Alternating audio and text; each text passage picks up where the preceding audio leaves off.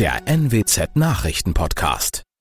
Guten Morgen zum Nachrichtenpodcast der NWZ. Mein Name ist Christian Osterloh. Moin.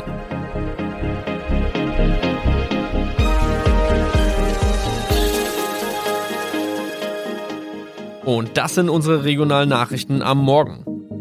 Die Grünen wollen Moorstraße in Oldenburg umbenennen. Viereinhalb Jahre Gefängnis für Falschgoldhandel. Und Landkreis Kloppenburg meldet ersten Omikron-Fall. Der Name Moorstraße könnte laut den Oldenburger Grünen rassistisch aufgefasst werden. Deshalb fordern diese eine Umbenennung. Die Straße wurde allerdings nach Hermann Moor benannt, einem der ersten Siedler in der Gegend. Um Missverständnisse auszuschließen, beantragen die Grünen eine Änderung in Hermann Moor Straße. Dann müssten alle Anwohner ihre neue Adresse in ihren Pässen angleichen. Außerdem müssten Polizei, Feuerwehr, Rettungsdienste und Anbieter von Navigationssystemen informiert werden. Die Stadtverwaltung schlug vor, ein Zusatzschild mit Informationen zur Person Hermann Mohr anzubringen. So könne man alle Irritationen beseitigen.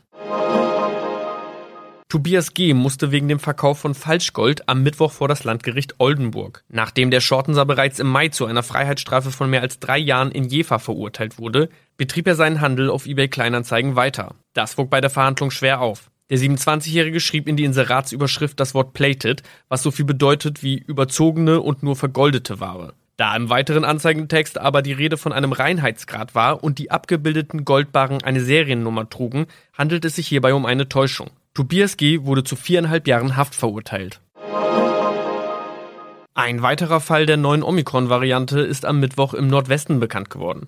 Der Kreis Kloppenburg bestätigt, dass eine Frau bei ihrer Rückreise aus Südafrika am Hamburger Flughafen positiv getestet wurde. Sie befindet sich weiterhin in Hamburg in Quarantäne. Da die Frau im Landkreis Kloppenburg lebt, sei auch das Gesundheitsamt Kloppenburg für diesen Fall zuständig. Zuvor gab es bereits bestätigte Omikron-Fälle in der Wesermarsch und im Kreis Leer. Das waren unsere Nachrichten aus der Region. Weitere aktuelle News aus dem Nordwesten finden Sie wie immer auf NWZ Online. Und Aktuelles aus Deutschland und der Welt hören Sie jetzt von unseren Kollegen aus Berlin. Vielen Dank und schönen guten Morgen. Ich bin Maja Däne und das sind heute unsere Themen aus Deutschland und der Welt. Vor dem Bund-Länder-Gipfel Bundesregierung warnt vor frühzeitigen Lockerungen. Nach dem Wintereinbruch Schnee und Eis sorgen weiterhin für Probleme auf Schiene und Straße. Und nach Trumps Abgang Amtsenthebungsverfahren gegen den Ex-US-Präsidenten. Wir stecken immer noch mitten im einen Lockdown, da reden wir schon über den nächsten oder über eine Verlängerung. Gleichzeitig werden aber auch die Forderungen nach Lockerungen wieder lauter. Morgen treffen sich ja Bund und Länder, um über das weitere Vorgehen in der Corona-Krise zu beraten. Mein Kollege Dirk Zeitler hat sich die aktuellen Lockdown- und Lockerungsdiskussionen mal näher angeschaut. Dirk, wir sind ja alle inzwischen ziemlich Lockdown müde. Wie wahrscheinlich ist es denn, dass Bund und Länder den Lockdown morgen lockern? Ich denke mal, nichts würden die Kanzlerin und die Länderchefs morgen lieber verkünden. Auch sie wissen, wie Lockdown-müde viele Menschen inzwischen sind. Das zeigt sich ja auch immer stärker in Umfragen. Da schwindet die Zustimmung für die Corona-Maßnahmen. Doch die Bundesregierung mahnt weiter zur Vorsicht. Die zweite Welle der Pandemie ist gebrochen, aber sie ist natürlich noch nicht zu Ende, sagte Regierungssprecher Seibert mit Blick auf die sinkenden Infektionszahlen. Denn da gibt es ja noch die Virusmutationen, die sich mehr und mehr ausbreiten. Also ich denke mal, Weitreichende Lockerungen wird es morgen auf keinen Fall geben. Vielleicht die eine oder andere kleinere, aber auch das muss man abwarten. Aber immerhin für Schülerinnen und Schüler könnte es ja womöglich Lockerungen geben. Kanzlerin Merkel hat zumindest eine längerfristige Strategie für Schulen und Kitas in Aussicht gestellt. Wie könnte die denn aussehen? Das ist eine spannende Frage. Führende Politiker betonen ja immer wieder, dass Schulen und Kitas bei möglichen Öffnungen an erster Stelle stehen. Aber wann zum Beispiel die Schulen wieder zu einem normalen Schulbetrieb zurückkehren können, wie der Weg dahin aussieht, das ist völlig ungewiss. Und es ist auch schwierig, eine Art Fahrplan aufzustellen. Das hat ja vor kurzem Baden-Württemberg erlebt. Da wollte man die Schulen am 1. Februar wieder öffnen. Doch dann machte sich eine Virusmutante in einer Freiburger Kita breit und die Landesregierung musste einen Rückzieher machen. Also wie Merkels Strategie aussehen wird, ich bin gespannt. Sie spricht ja selber von einer längerfristigen Strategie. Also so schnell werden Schulen und Kitas nicht zu dem Zustand vor dem Lockdown zurückkehren. Da müssen wir wohl noch eine Weile durchhalten. Dankeschön, Dirk. Deutschland steckt derzeit ja nicht nur im Lockdown, sondern auch im Flockdown. Denn das Winterwetterchaos vom Wochenende ist ja noch lange nicht vorbei. Bei Minusgraden und Schnee ist in der vergangenen Nacht der Verkehr auf der A2 bei Dortmund für mehrere Stunden komplett zum Erliegen gekommen, weil sich mehrere Lastwagen festgefahren hatten. Wer jetzt unterwegs ist, der muss sich wohl auch in den nächsten Tagen noch darauf einstellen, dass es länger dauert. Nicht nur auf der Straße, sondern auch auf der Schiene. Die Sprecherin der Deutschen Bahn, Anja Bröker, sagt, die Bahn ist immer noch dabei, Strecken wieder befahrbar zu machen. Nach wie vor machen die Witterungsbedingungen, die wieder einsetzenden Schneefälle und die drohende Kaltfront den Einsatzkräften zu schaffen. Tausende Mitarbeitende sind vor Ort im Einsatz und vielerorts müssen unter widrigen Umständen und in mühevoller Kleinarbeit, Handarbeit, Weichen enteist werden und Schienen geräumt werden. Vor allem im nördlichen Nordrhein-Westfalen gibt es weiterhin starke Einschränkungen auch in Niedersachsen und Sachsen-Anhalt, Thüringen und im Großraum Halle-Leipzig. Da hat sich die Lage noch nicht entspannt. Wie können sich die Bahnkunden denn über die aktuelle Lage informieren und gibt es Hilfe für gestrandete Fahrgäste? Ja, die Kunden der Deutschen Bahn werden über alle unsere Infokanäle auf dem Laufenden gehalten. Aufenthaltszüge sind in zahlreichen Bahnhöfen für wartende Fahrgäste bereitgestellt. Die Deutsche Bahn hat zusätzliches Servicepersonal eingesetzt.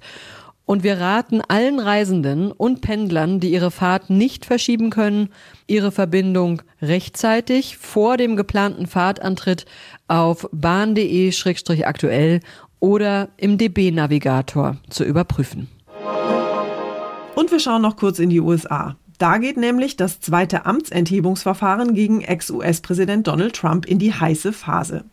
Die Verhandlung im Senat beginnt heute Abend. Die Demokraten werfen Trump Anstiftung zum Aufruhr vor. Hintergrund war ja die Erstürmung des Kapitols durch Trump-Anhänger vor gut einem Monat. Unser Korrespondent in den USA, Sören Gies, fasst nochmal zusammen, warum jetzt nach Trumps Abgang noch ein Amtsenthebungsverfahren eingeleitet wird und wie erfolgversprechend das Ganze ist. Sören, nochmal ganz kurz, was genau wird Trump denn vorgeworfen? Anstiftung zum Aufruhr ist der einzige Anklagepunkt. Die Demokraten wollen zeigen, dass Trump seine Anhänger dazu angestachelt hatte, das Parlament am 6. Januar zu erstürmen. Das Ganze wird mit an Sicherheit grenzender Wahrscheinlichkeit nur Symbolcharakter haben, weil ein Schuldspruch äußerst unwahrscheinlich ist. Dafür wäre ja eine Zweidrittelmehrheit im Senat nötig. Also müssten mindestens 17 republikanische Senatoren mit den Demokraten stimmen, um Trump zu verurteilen. Wenn es dazu kommt, fresse ich den berühmten Besen samt. Okay, was sagen denn Trumps Anwälte dazu? Die meinen, das Ganze sei nur Polittheater der Demokraten und obendrein verfassungswidrig. Sie fordern in einer 75 Seiten langen öffentlichen Erklärung, dass der Senat die Klage des Repräsentantenhauses einfach abweisen soll. Unter anderem ist da zu lesen, das Verfahren sei nicht rechtmäßig, weil Trump ja gar nicht mehr im Amt sei. Die Demokraten, die halten dagegen, es gehe erstens um Verfehlungen, die Trump sich im Amt habe zu Schulden kommen lassen und zweitens sei auch die Anklage ja schon erfolgt, als er noch Präsident war. Wann ist dann eigentlich mit einem Ergebnis zu rechnen?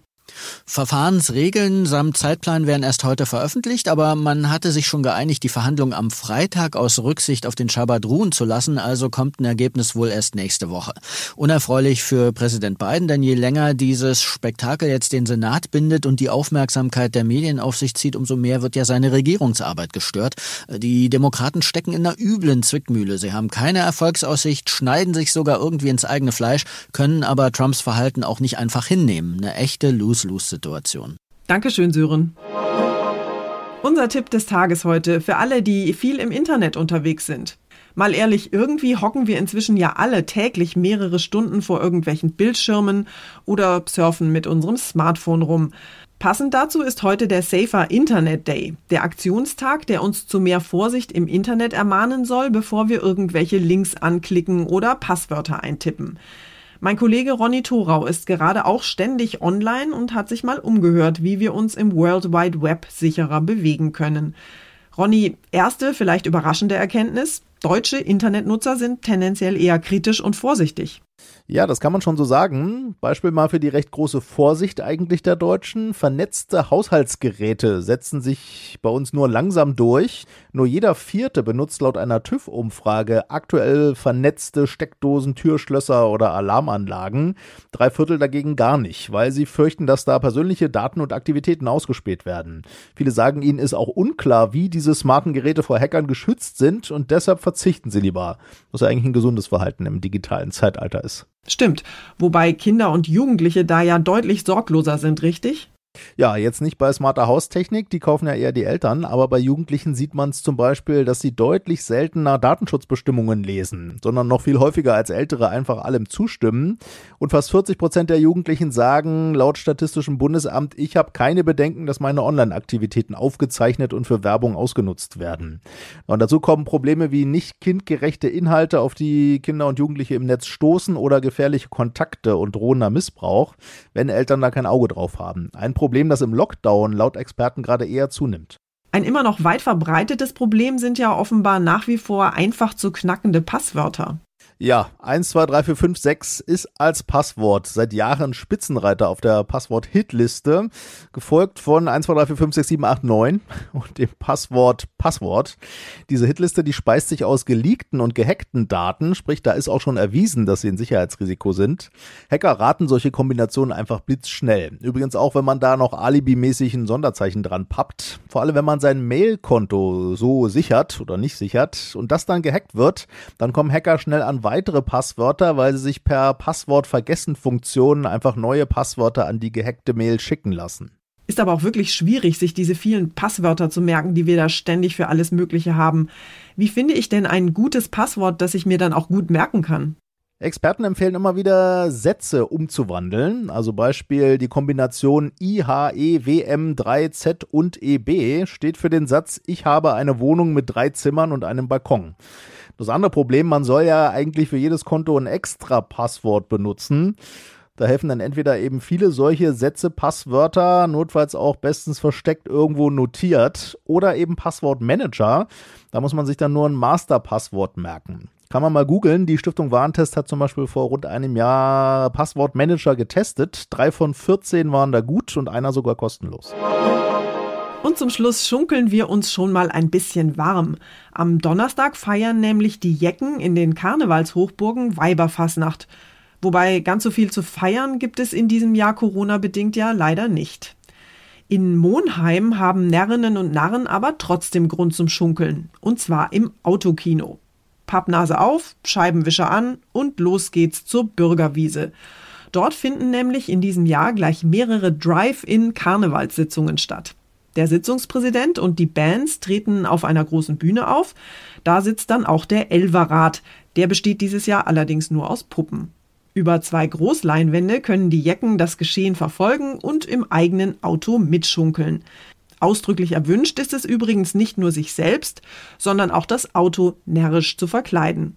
Na dann, Allah von Telau. Das war's von mir für heute. Ich bin Maja Däne und wünsche Ihnen allen einen entspannten Tag. Tschüss und bis morgen.